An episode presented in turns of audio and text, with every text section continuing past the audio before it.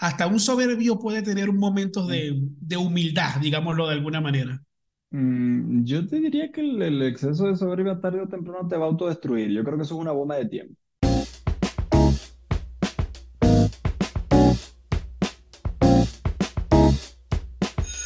Buenos días, buenas tardes, buenas noches. ¿Cómo están ustedes, mi gente? Esto es su podcast Compañía Anónima. ¿Cómo están ustedes? Por acá está Christopher Mujica y por aquel lado está Gerardo Moronta, el Jerry, desde la Ciudad de México. ¿Cómo está la cosa, mi Jerry? Todo excelente, muy buenos días, gusto en saludarlos y sobre todo agradecido de estar nuevamente con ustedes. Gracias, gracias, gracias por conectarse una vez más a este episodio que ya es el episodio número 17. Gracias por toda esa fidelidad de todas aquellas personas, los que nos quieren, los que no nos quieren, los que nos aman, los que no nos aman, los que nos odian, los que no nos odian. Gracias, gracias, gracias siempre. Gerardo, ¿de qué vamos a hablar el día de hoy? Uy, del día de hoy vamos a hablar acerca de la soberbia. La soberbia, del latín superbia, en ocasiones usadas como sinónimo de orgullo es un sentimiento de superioridad de uno mismo con respecto a los demás. El orgullo es disimulable e incluso apreciado cuando surge de causas nobles o virtudes, mientras que la soberbia se le concreta con el deseo de ser preferido por otros, basándose en la satisfacción de propia voluntad, del yo o el ego. Es por ello que el capítulo de hoy lleva por título La última coca del desierto. Eso se lo escuché a mucho, a mucho, mucho. Tenía rato yo que no escuchaba esa expresión de la última Coca-Cola del desierto. Tenía, pero mucho rato. De verdad que sentí que casi que se me cayó la cédula cuando la volví a escuchar y la volví a decir. Pero, loco, creo que todos tenemos algún amigo, algún conocido que definitivamente tiene exceso de soberbia o exceso de creerse la última Coca-Cola del desierto, pero como muchas veces me ha dicho Gerardo fuera del aire, no me importa cómo seas, igual te quiero. Eh, este es el punto donde sabemos que él está mintiendo. la soberbia, escucha esta frase, la soberbia es una muralla entre el amor y la maldición. ¿Cómo es? Ey, buena frase, ey, buena frase. ¿Cómo, cómo buena frase. Claro, porque de hecho, bueno, vamos a ponernos un poquito teólogos como, como, como de vez en cuando nos ponemos. Como dice la palabra, el, al soberbio el Señor lo mira de lejos. Ahora, la pregunta que yo te haría es, ¿te ha pasado? ¿Te ha pasado un punto en donde te reconozcas y digas, híjole, me pasé? Uh, de ser soberbio o de ser así, digámoslo, creo, no sé si será lo mismo, no sé si será un sinónimo, de ser soberbio y de ser arrogante. Creo que si no es lo mismo, deben ser primas hermanas. Están en la misma línea, o sea, están en la misma piscina la soberbia, la arrogancia y el ego. Podemos dedicarle un capítulo a cada una de estas y sé que nos van a disparar a quemar ropa diciendo, no, son conceptos diferentes. Pero nos vamos a tirar una de soberbia en el POCA. Aquí en el POCA mandamos nosotros. Eso. Ah, uh. hay, hay, hay, derecho, hay derecho a votación, pero decidimos nosotros al final de cuentas. Sí, mira, Gerardo, no voy a decir mentiras, sí, sí, en algún momento de mi vida llegué a, tener ese problema de, soberbia, ese problema de arrogancia, y fue en una época, mm, digámoslo, eh, en, lo que, en el que estaba yo iniciándome en el tema de la música, para quizás de pronto algunas personas que, que, van sumándose apenas al, al podcast, soy músico, cuando era mucho, mucho más joven, había un punto en el que, digámoslo, entre comillas, tenía un poquito de, de reconocimiento. No, no, voy a decir la palabra fama porque no, no, yo creo que me faltó, pero muchísimo para considerarme alguien famoso, pero sí un poquito de reconocimiento eh, en el ámbito musical, por lo menos de la ciudad de donde, de donde vivía o donde vivíamos. Y, y me pasaba en el que llegaba a algunos sitios y de pronto la gente ya me reconocía y yo llegaba así con, con actitud arrogante, hasta que, bueno, entendí muchos años después el tamaño de, de, de tontera en el, que, en el que me encontraba, pues, porque decía que, que, que, muchacho tan rebobo era yo en ese, en ese momento. Así que, que no, de hecho, después cuando lo entendí, de verdad que creo y espero yo que no, que no fue tarde y, y, cambié y mucha gente vio este, y sigue viendo quizás ese cambio en mí en el que no fue, o sea, no, no es nada grato, no es nada grato ser, ser arrogante. ¿A ti te ha pasado, Jerry? Mm, vamos, a, vamos a partir desde el origen, casi que aquí tenemos que hacer como el...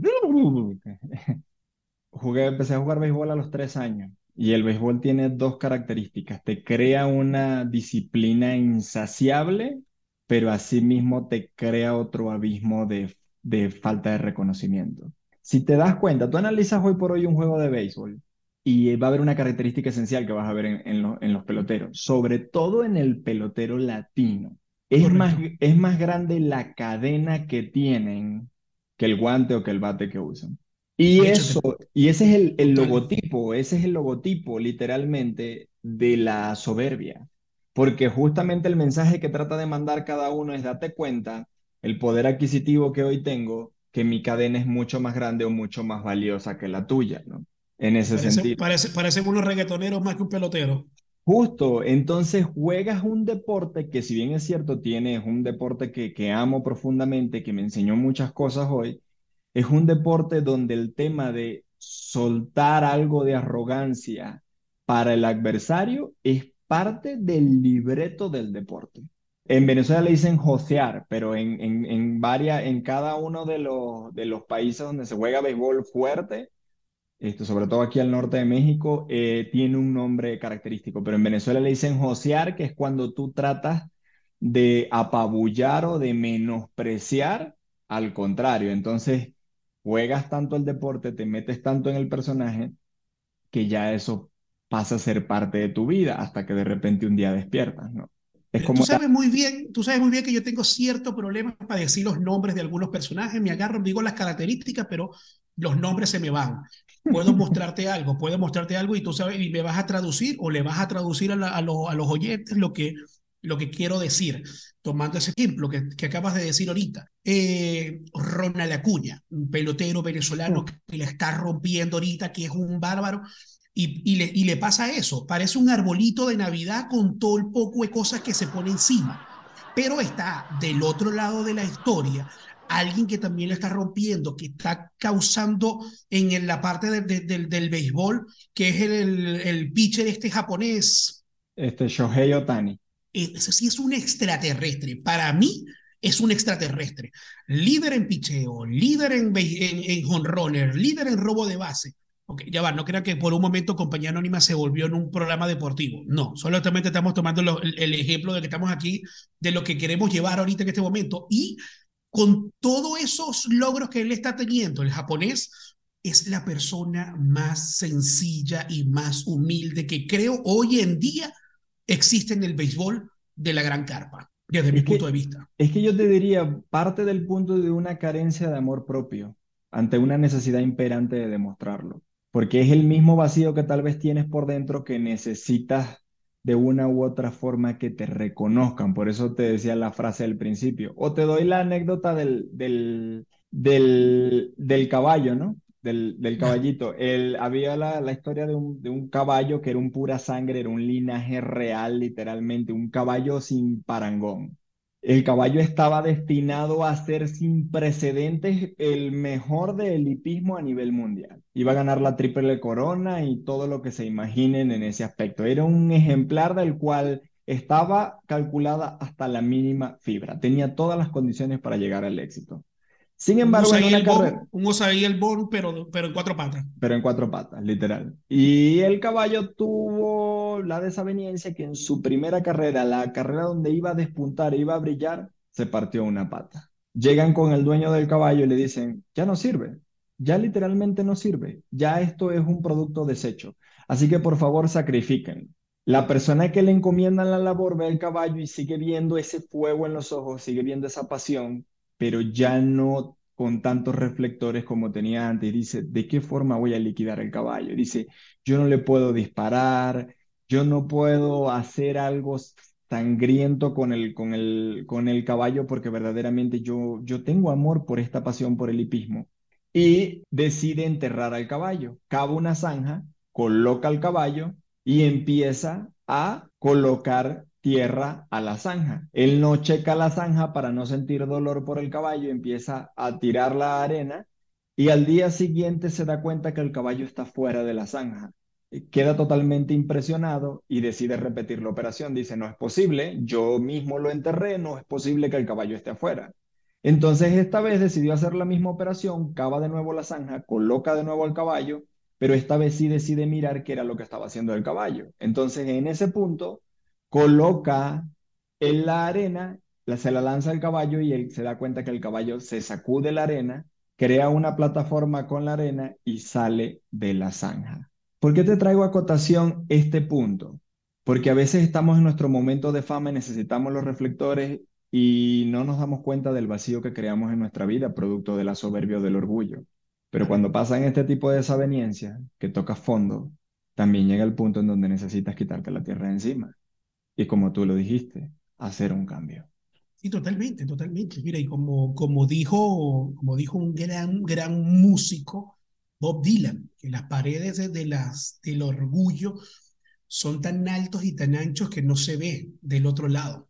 Así que hay que tomar en cuenta, hay que tomar en cuenta eso de que, de, que la soberbia, que el orgullo, no son nada que nos suman, muy, pero muy por el contrario, muy por el contrario.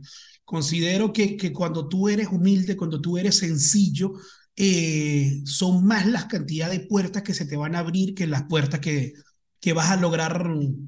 Es más fácil que mantengas puertas cerradas por ser orgulloso que, que, que, las que vas a mantener abiertas.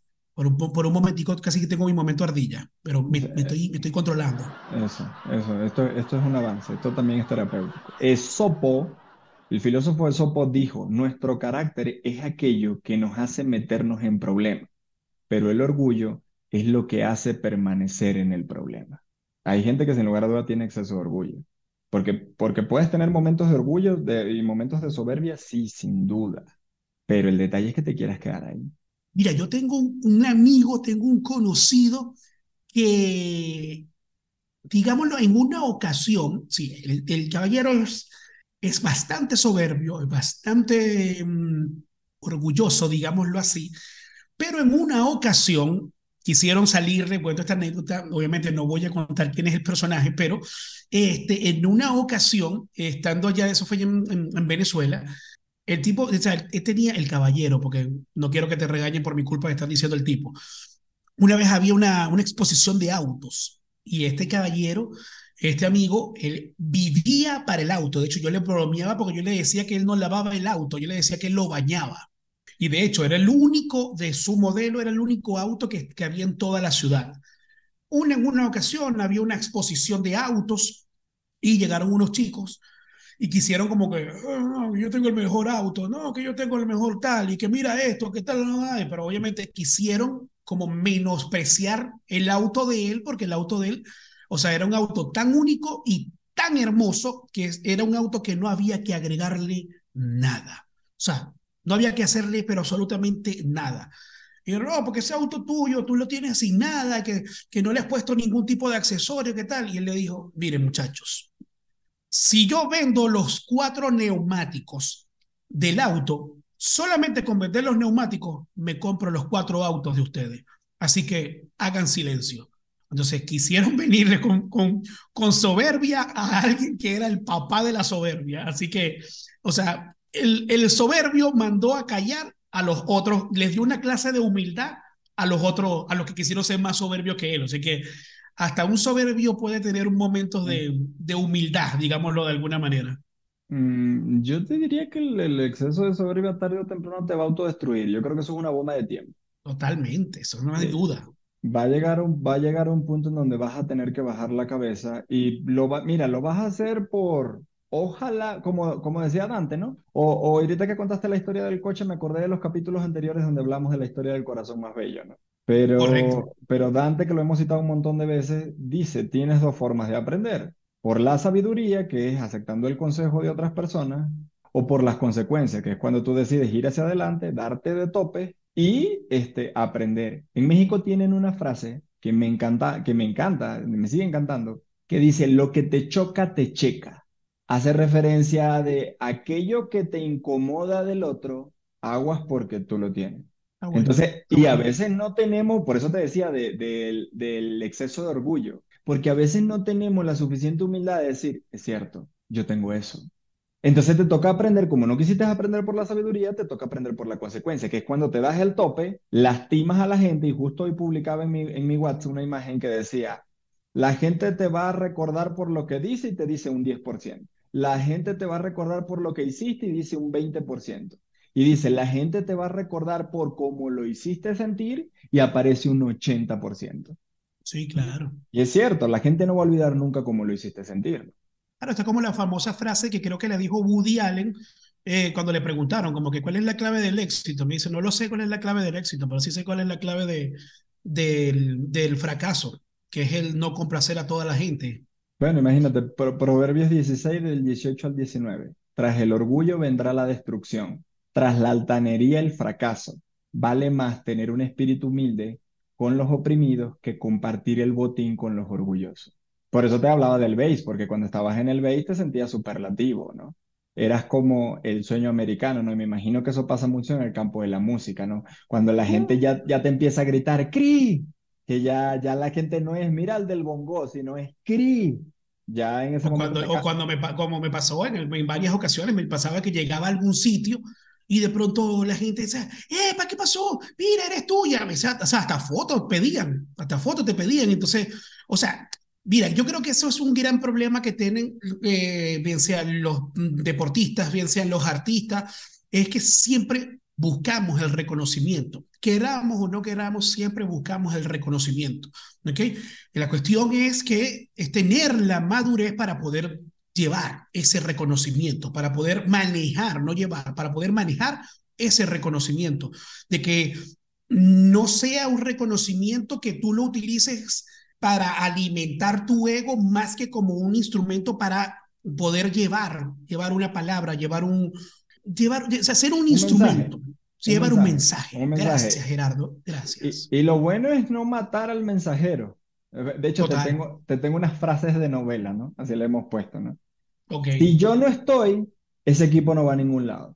¿Te parece el Zlatan Ibrahimovic cuando no fue al Mundial? Por mí fue que logramos ese proyecto. Sin mí, esta familia no progresa. Yo le llamo frases de novela, ¿no? Porque son de ese tipo de frases que escuchas a la última Coca-Cola del desierto, pues al tipo que... que y, y, tocaste, y tocaste un personaje fantástico para aquellos que les gusta el fútbol y a los que no les gusta el fútbol, sé que lo van a ubicar porque tiene un libro inclusive, este, de hecho creo que se llama Yo soy Slatan. No, no sabía, eh, no sabía. Sí, sí, sí, y el libro está buenísimo, me lo, me lo recomendó un amigo que le mando un, un gran saludo desde aquí, este, a Roberto Crespo, que está justo en Chile, que me regaló el, el, libro de la historia de Nike, se llama Nunca Pares, y él me recomendó el libro de Slatan, me dijo, oye, checa el libro de Slatan porque está muy bueno, ¿no? Y Slatan es el ejemplo gráfico, ¿no? Estuvo en los mejores equipos. Equipo que llegó fue equipo que se convirtió en ganador. Sin embargo, tenía una característica esencial. Nunca supo jugar en equipo. y, cabe, y cabe destacar, nunca ganó el balón de oro, ni, ni pudo ser trascendente a su selección nacional en un mundial, ¿no? Claro. Y te das cuenta cómo la soberbia, con esas frases de novela que decíamos, te hunde, ¿no?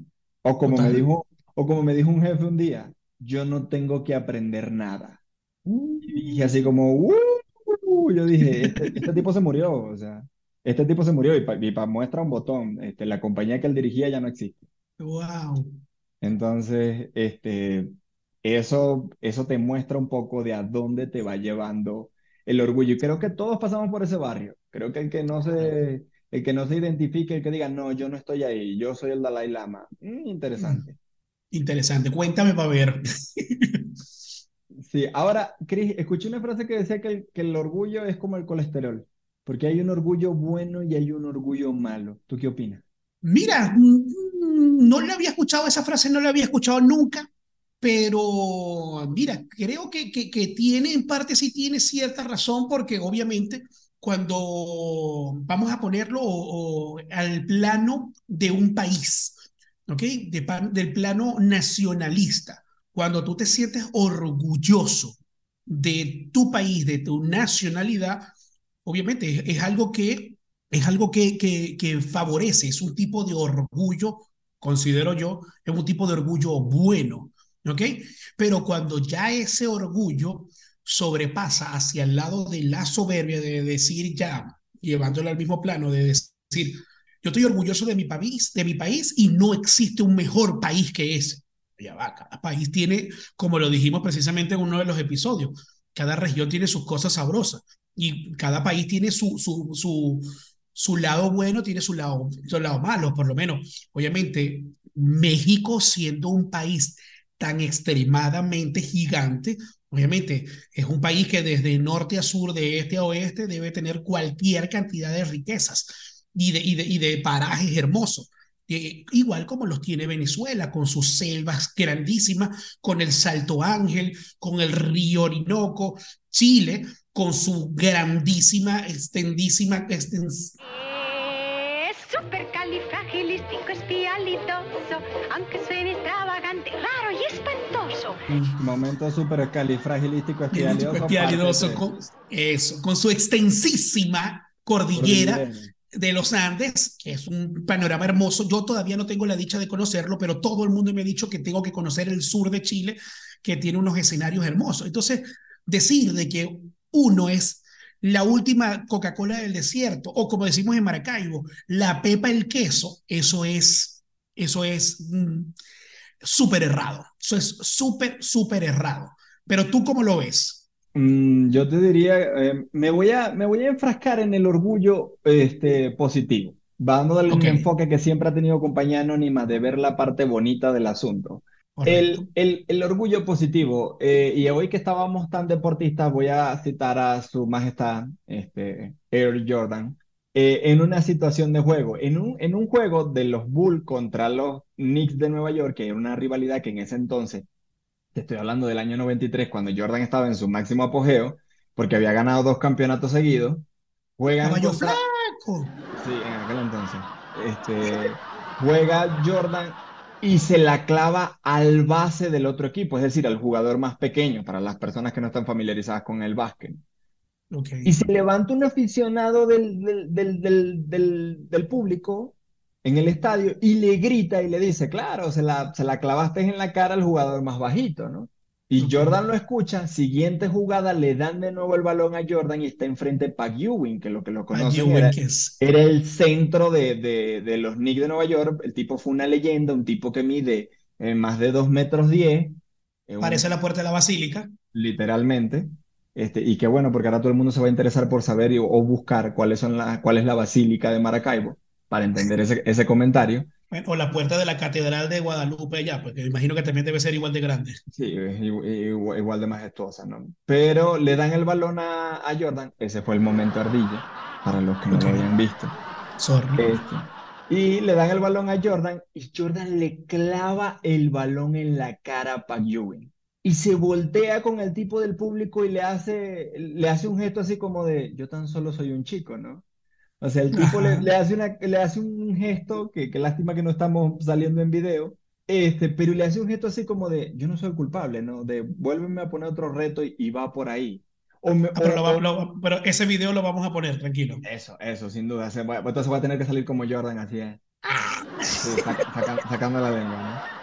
Este, o, me quedo, o me quedo también con la parte del, del discurso de, de Robin Williams en Pash Adam, ¿no? Cuando le dicen, eh, no encontramos eh, suficiente valor para acreditarlo a usted como médico, ¿no? ¿Qué tiene usted que decir ante esto? Y el tipo hace un silencio y se dirige, se voltea y se dirige al público, ¿no? Y le dice a la persona que está en el estrado, porque estaba como una especie de juicio académico, y le dice, voltee y diríjase al estudio. Y él dice, no, lo siento, porque es que esto no es para ustedes. Él se voltea y le dice, miren, ustedes pueden privarme de ser médico, Ustedes pueden quitarme mi título, no dejarme graduar, pero yo les voy a decir una cosa, ustedes tienen la opción de o erradicarme del mundo médico y tenerme como un vecino incómodo, o permitirme graduarme y tener un colega apasionado. Un tipo que a pesar de las circunstancias, créanme, se va a levantar, va a llevar la medicina a otro nivel y sobre todo, por favor, valoren a esas mujeres que están allá arriba que son enfermeras, que realmente dan el todo por el todo cuando llega un enfermo. Cuando el tipo dice eso, para mí es un momento de orgullo, pero positivo, así tal cual como el de Jordan, pero el tipo transformó eso, ¿no? Y, te diría una cosa, este, le envío un, cordial saludo a mi amigo Dani Millán, que nos escucha. Eh, eh, Dan, Dani me ha hecho practicar el squash, yo de verdad no tenía ni idea de ese deporte. Y, hace poco teníamos un juego y me decía, es que es la primera vez que lo, juegas, Jerry, y yo pensé que ya lo había jugado de antes, ¿no? Me queda claro que perdiste todas las partidas, porque es una realidad, perdí todos los juegos, ¿no? Y yo le decía, Dani, este, hay algo esencial. Yo puede que ahorita pierda todas las partidas, pero ten en cuenta algo, yo no me voy a rendir. Yo voy a jugar todas las partidas hasta el final, ¿no? Y a veces es eso, o sea, esto va muy concatenado con lo que hablábamos en el episodio anterior, de cómo te levantas ante las situaciones, porque sí se necesita un poco de orgullo.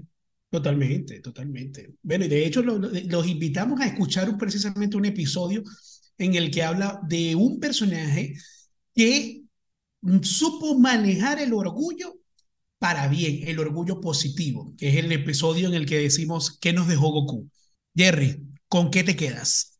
Uf, yo me quedo, pues, sin lugar a dudas, con el examen de conciencia. Creo que vale la pena pedir perdón o pedir disculpas, cualquier, cualquier sea el ámbito o el medio, eh, cuando he tenido reacciones de soberbia. Creo que hay que levantar la mano como en el básquet, hacer un mea culpa y decir, es cierto, este, sin lugar a dudas le he regado, sin lugar a dudas me he equivocado con mucha gente, he lastimado a mucha gente, y, y lo hago público y extensivo porque creo que es algo que te permite avanzar al siguiente nivel. Por otro lado, mm, no te puedo negar que no he abrazado al orgullo positivo, porque mm, sin lugar a dudas eso me sirvió mucho en México. Y, y no, por, no por México como país, por México por la experiencia migratoria.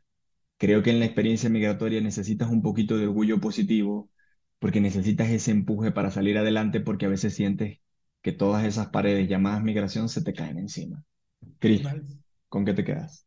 Mira, Jerry, yo me quedo con, creo que, que, desde el principio del, del episodio lo inicié con, con, con, el que me quedaba y creo que es con el hecho de que el, el, orgullo, la soberbia no nos suma para nada no nos suma para nada. Obviamente, aclarando que el, el, orgullo a nivel negativo, no el orgullo positivo como el que hemos estado hablando y que logramos más, que abrimos más puertas siendo, siendo sencillos, siendo humildes. Y que definitivamente sí, es, es sabroso, es una sensación sabrosa cuando, cuando también vienen personas y te agarran y te dicen, qué bueno que has cambiado, sin, sin la intención de, de querer cambiar para obtener un reconocimiento por esos cambios, porque entonces no sería un cambio honesto, no sería un cambio genuino. Pero sí, también me ha pasado eso, la mamá de, casualmente la mamá de un amigo que, que me agarró y me dijo, Christopher, gracias por cambiar, porque eras insoportable. Y yo, fue un, fue un, digamos, no sé si fue un insulto, no sé si fue un regaño, pero de verdad personalmente yo lo sentí como un bálsamo para mi alma. En verdad que sí. De verdad que para mí mm, fue, fue sabroso haber escuchado. Son esos trofeos que son, son esos trofeos, trofeos del alma Como el trofeo que es cada una de las personas que nos escuchan, que toman su tiempo para escucharnos semana a semana, episodio tras episodio, que están siempre todos los lunes esperando que sea las 11 de la tarde, 11 de la mañana allá en México, la 1 de la tarde acá en Chile, y en Venezuela, que esperemos nos estén escuchando ya, por favor. Este, o nos escuchan en algún momento. Sé que nos escuchan venezolanos, pero en Venezuela no nos escuchan. Pero bueno, seguimos en esa campaña. Venezuela, escúchanos. Venezuela, escúchanos. Eh... Agradecemos, agradecemos sin duda alguna este, a toda esa gente que nos comparten imágenes. Agradecemos a, Raquel Dueñas que nos mandaba la, la, imagen de escuchando el podcast en el gimnasio. Eh, sí este, a nuestra querida Connie que nos escucha en su trabajo, eh, a Ilse que compartió el, podcast con sus compañeros de, de, trabajo. Entonces, a toda esa gente que nos está escuchando, miren, desde el baño, desde el gimnasio, desde el coche, desde el tráfico, desde cualquier parte, sin lugar a dudas, agradecemos y sobre todo les agradecemos aún más que compartan este mensaje. Pero también les agradecemos, sin lugar a dudas, a 77, la productora audiovisual que permite este canal de comunicación llamado Compañía Anónima. Sin lugar a dudas, a Helios, la gente que enciende la luz de cada episodio. Helios, sin lugar a duda, velas artesanales de diseño.